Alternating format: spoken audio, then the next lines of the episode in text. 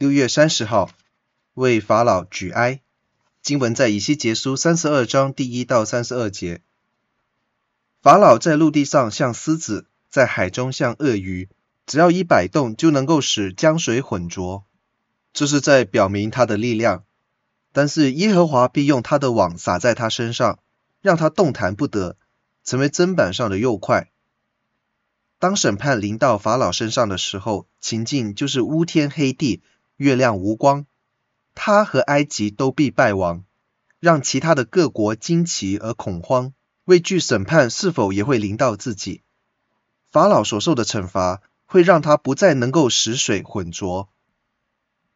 十七到三十二节这一段的主题是下坑，法老要下到阴间，如同其他的列邦一样。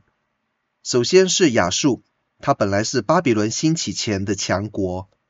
但是下到阴间，并且落在坑中极深之处。随着的是以拦，他在亚伯拉罕时候是一个独立国，曾经在亚述的权柄之下生活，后来有复兴，然而被巴比伦倾倒。还有就是米设、土巴，他们的身份不太容易鉴定，但是三十八章再次提到他们。最后是以东和西顿。法老也会随着这些人受到神的审判而下到阴间。其实这是一首千篇一律的诗，特别是后半篇。确实如此，因为罪根本没有美可言，全部都是丑恶，极为污秽。死亡就是罪的结局，而阴间就是给罪人去的地方。但伊人的道路并不是这样。我们的主战胜了死亡，死亡不能捆绑他。对于义人来说，这是一个极大的喜讯，因为我们有永恒的盼望。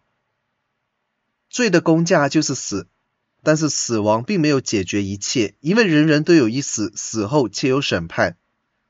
罪人面对的审判当然是恐怖的，但义人应当要问自己，是不是已经准备好迎接将来的审判。